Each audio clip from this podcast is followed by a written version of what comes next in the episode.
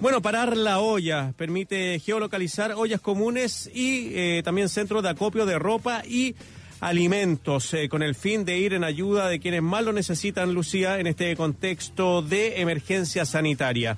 Está disponible para los sistemas Android, iOS y también Huawei. La aplicación fue premiada en un concurso de esta última compañía como la más innovadora. Ya. ¿Y con quién vamos a conversar? Yo le digo inmediatamente, pues con Diego Sepúlveda, co-creador de Parar la Olla. ¿Cómo estás, Diego? Bienvenido. Hola Lucía, hola Marcelo, ¿qué tal? Bien. Hola Diego. Hola Diego, muchas gracias por, eh, por tu tiempo y estar en contacto con nosotros acá en Estación Central de Radio USACH.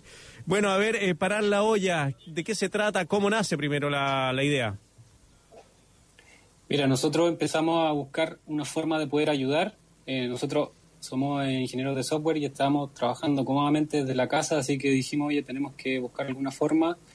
Eh, empezamos a ver que había mucha información dispersa de, ollas, de centros de acopio, de cajas de alimentos, entonces lo que quisimos hacer fue poder centralizarlas y que pudiera llegar fácilmente una olla. Porque lo que pasaba es que tú lo ves en la red social mm. y se te pierde, se te pierde la olla, no sabes dónde estaba. Eh, tu timeline, pero después no sabes cómo encontrarla. Entonces, lo que queríamos hacer era concentrar el lugar y que todos puedan eh, fácilmente saber dónde y cómo ayudar. Ya, ¿y con cuántas eh, organizaciones? Porque imagino que además son eh, deben haber muchas ollas organizadas territorialmente por, por dirigentes vecinales y otras de organizaciones más grandes que trabajan en distintos territorios. ¿Cuántas más o menos tienen ustedes localizadas?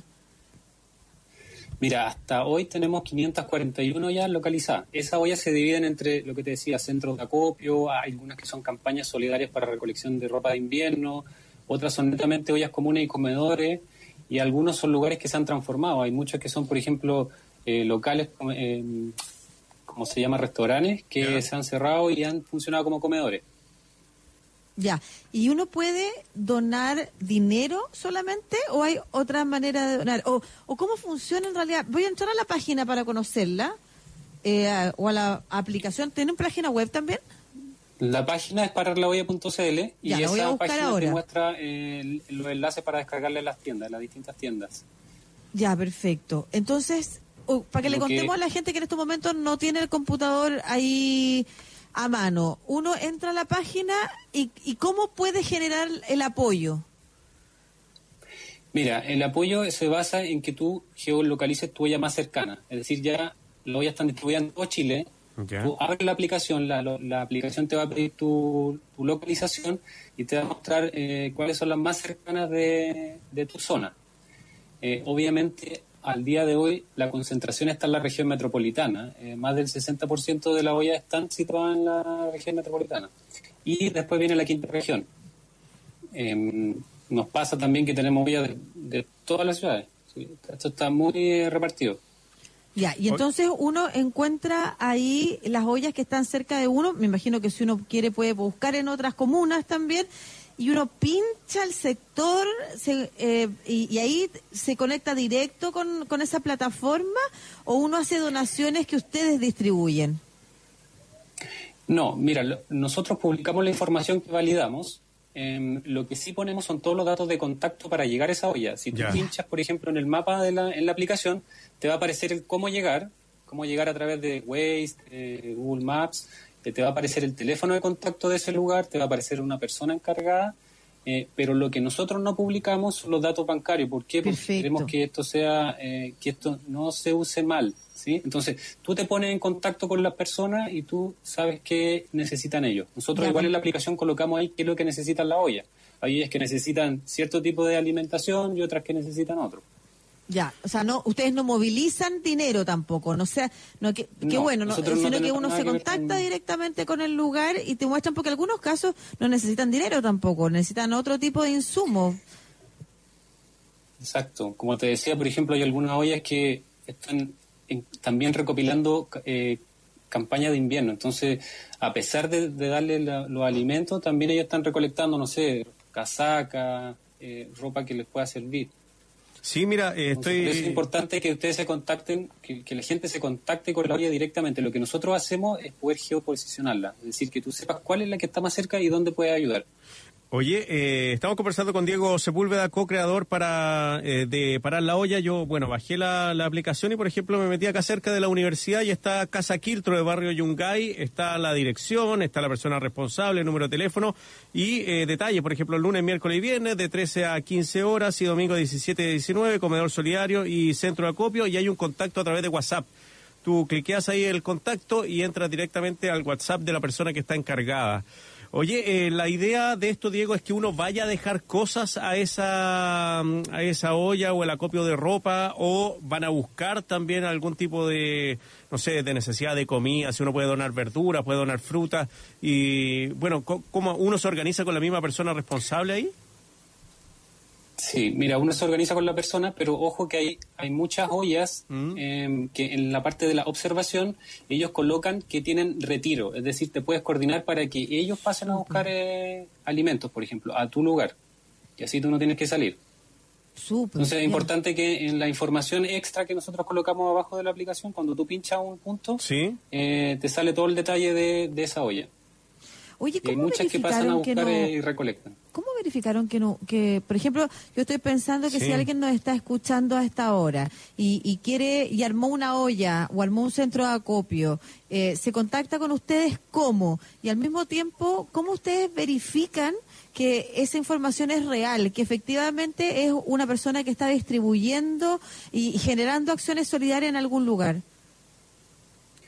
Mira, nosotros tenemos como eh, la comprobación la hacemos vía telefónica y además tenemos un reporte en la aplicación, es decir, si tú, tú dices, mira, sabes que la verdad que aquí no hay ninguna olla, esto es falso, con la aplicación tú puedes reportar que esa olla eh, o no está funcionando o nunca fue una olla.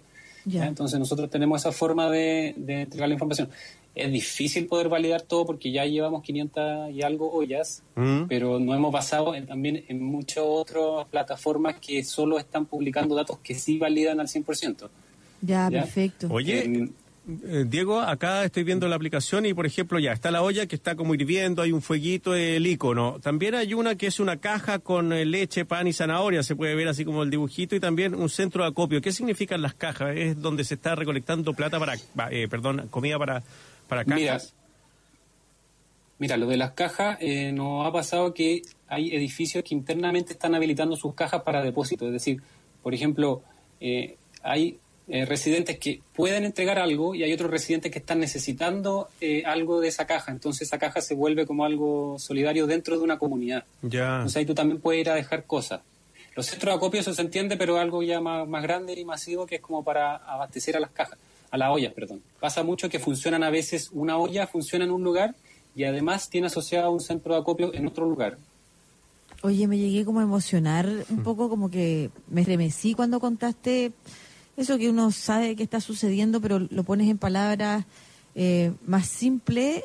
Eh, y lo decía Marcelo al principio también, esto de la solidaridad, cómo ha crecido la, la solidaridad o cómo nos damos cuenta que existía, pese a que se transmiten muchos mensajes de desconfianza en nuestra sociedad.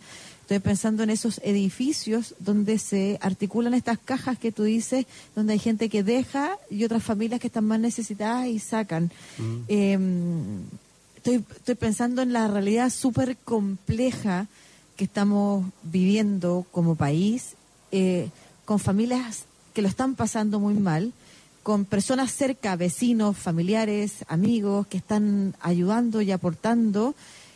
Y, esa realidad tú también la, quizás la, la, palpas a ver cómo día a día se van sumando nuevas iniciativas, porque ustedes partieron en junio, ya estamos a mitad de julio. ¿Cómo has visto el desarrollo eh, de esas organizaciones locales, territoriales, que tratan de ayudar de repente a comunidades más chicas como un edificio y en otro caso a comunidades más grandes? Eh, mira, nosotros lo que vimos es que esto se divide en muchas, eh, como en muchas eh, personas, hay juntas de vecinos, hay clubes deportivos, hay colectivos de mujeres que están eh, ayudando sin ninguna retribución, eh, hay muchos particulares, a nosotros nos contactan por el correo y el formulario eh, persona, persona X que dice, ¿sabes qué? Armé una olla, la voy a habilitar para el sábado, todo con recursos propios y lo único que quieren es que la subamos a la para que tenga un poquito de visibilidad y la gente pueda poder aportar. Porque lo que va pasando es que estas ollas no van durando mucho en el tiempo porque son de particulares y se va acabando la, donación. Entonces, nosotros también agradecemos harto que ustedes puedan eh, estar eh, promocionando un poco la app, porque mm, así la gente se entera y sabe dónde específicamente ayudar. ¿Ya creció mucho en estos dos meses? ¿Has visto que la necesidad y, al mismo tiempo las personas que, que se organizan para ayudar han aumentado? Mira, nosotros partimos con casi 200 ollas al principio. Partimos con una base que nos prestó una chica que ya estaba levantando de antes eh, información y que la tenía toda validada. Partimos con esa base que ya nos prestó y ya estamos en el, más del doble. Y sabemos que tampoco esa es la realidad. Sabemos que hay mucho más porque te cuento que a nosotros hace dos días nos contactaron de la Municipalidad de Antofagasta. Ellos nos dicen que oficialmente tienen identificadas 42 ollas y nosotros en el sistema todavía tenemos 13 13, porque estamos esperando que ellos nos manden datos. Entonces, tenemos recién el 30% de lo oficial que hay, en, que hay en Antofagasta, por ejemplo. Entonces, si lo extrapolamos a todo el país, de las 500, deben haber ya más de 1.000 ollas que realmente están funcionando, y que no las tenemos todas. Em, no sé si se han contactado con usted, aparte de la Municipalidad de Antofagasta, otras instituciones o municipalidades para entregar donaciones a esta a esta olla? ¿O son personas particulares las que han descargado el...? No, son en general son personas particulares y colectivos sociales, juntas de vecinos, mucho, muchas juntas de vecinos, eh, hay muchos clubes deportivos que se han adaptado como comedor eh, y la mayoría te diría que es particular. Y lo otro que te decía, por ejemplo, la que tuviste de Quiltro, es un lugar que está en, Barrio Yungay y ese funciona creo que como restaurante y se, se contactó con nosotros la persona para que lo pusiéramos en el mapa, porque ahora estaba funcionando como un comedor comunitario. Claro, mira. sí, son muchas de las iniciativas, son de todas las de todo tipo las personas que quieren ayudar. Sí, pues, y puedo dar fe yo, por ejemplo, ahí en la Villa Los Jardines, que de Ñuñoa, donde se está acopiando alimento para los vecinos de ahí, es una de las iniciativas. Por eso te preguntaba por la caja, porque yo vivo cerca de ahí, claro, y me llegó esa información. Entonces ahí puedo corroborar que es verdad la información que ustedes están poniendo en la, en la aplicación. Qué bueno. Y, si, y, si algo no llega a seguir funcionando, la aplicación tiene lo que te decía yo, de reportar, eh, mira, esto ya no sigue, o esto no, está bien ubicado, o corrijan esta información, porque a veces lo que va pasando también es que al principio te dicen, mira, funcionamos de lunes a viernes, mm. pero como después va pasando que no van recibiendo tanta colaboración, lo van haciendo uno, uno o dos días a la semana nomás. Entonces la información está cambiando siempre, por eso es importante siempre estar en contacto. Oye, em, cuéntanos más o menos de qué regiones te falta información, aprovechando que nos está escuchando personas en distintas partes de Chile a través de radiosach.cl, de Santiago TV o de las redes sociales de Radio Usach, además de aquellas personas que nos escuchan a través de la 94.5 y para quienes repetimos el dato, pararlaolla.cl o buscarlo en las aplicaciones de Google Play o, de iOS, eh, parar la olla cómo se pueden contactar, por ejemplo, municipios de comunas de distintas partes de Chile que eh, las quieran hacer llegar las bases de datos para que ustedes sumen. Mira, en la página nosotros tenemos todos los contactos en el pie de la página. Tenemos un botón que es para completar un formulario de, ingreso de olla y también tenemos el correo y la cuenta de Twitter. El correo es parar.la.olla.cl.gmail en Twitter es parar guion bajo la olla y mm, ahí nos pueden hacer llegar toda la información, nosotros la tabulamos y la subimos a nuestras bases, estamos cargando información todas las noches. Y con respecto a lo que tú dices, cómo se distribuye más o menos en regiones, em, voy, a, empezar por, por donde más tenemos primero, que de las 541 que tenemos, 313 son de la región metropolitana, lo que te decía yo que es como casi el 60%, después sigue paraíso que tenemos 108 pero la diferencia es que en Valparaíso solo como, como región y como ciudad son casi más de 100. En cambio, en la, región metropolitana se divide generalmente en la mm, zona eh, sur-poniente de la, de la ciudad de Santiago. En las regiones que menos tenemos hoy ya son, por ejemplo, los lagos, O'Higgins y Magallanes. Ahí, si es que hay gente escuchándonos, mándenos la olla, métanse a la página pararlaolla.cl, van a salir todos los datos de contacto y nosotros la información todos los días en la noche estamos cargando eh, datos. Estamos subiendo los números así de, a, lo, menos unas cinco ollas diarias. Oye, Diego Sepúlveda, co-creador de Parar la Olla, esta aplicación que ustedes la pueden descargar en su sistema operativo de los celulares y poder aportar y comunicarse con la que les quieran, quieran aportar. Por ejemplo, estaba viendo que hay en Las Condes, en Los Barnechea, en distintas comunas de la capital, como decías tú, en la zona centro-sur de Santiago y en todo Chile. Así que, Diego, bueno, felicitaciones y muchas gracias por haber creado esto para la olla y ojalá que bueno, todos nos incentivemos a apoyar y aportar en este tipo de, de, ayudas sociales. Que te vaya muy bien, Diego. Muchas gracias. Gracias por invitarnos. Ojalá más gente pueda descargar y ayudar en la aplicación. De todas maneras, la vamos a estar difundiendo. Muchas gracias, Diego. Chao, Diego. Gracias. Chao, chao.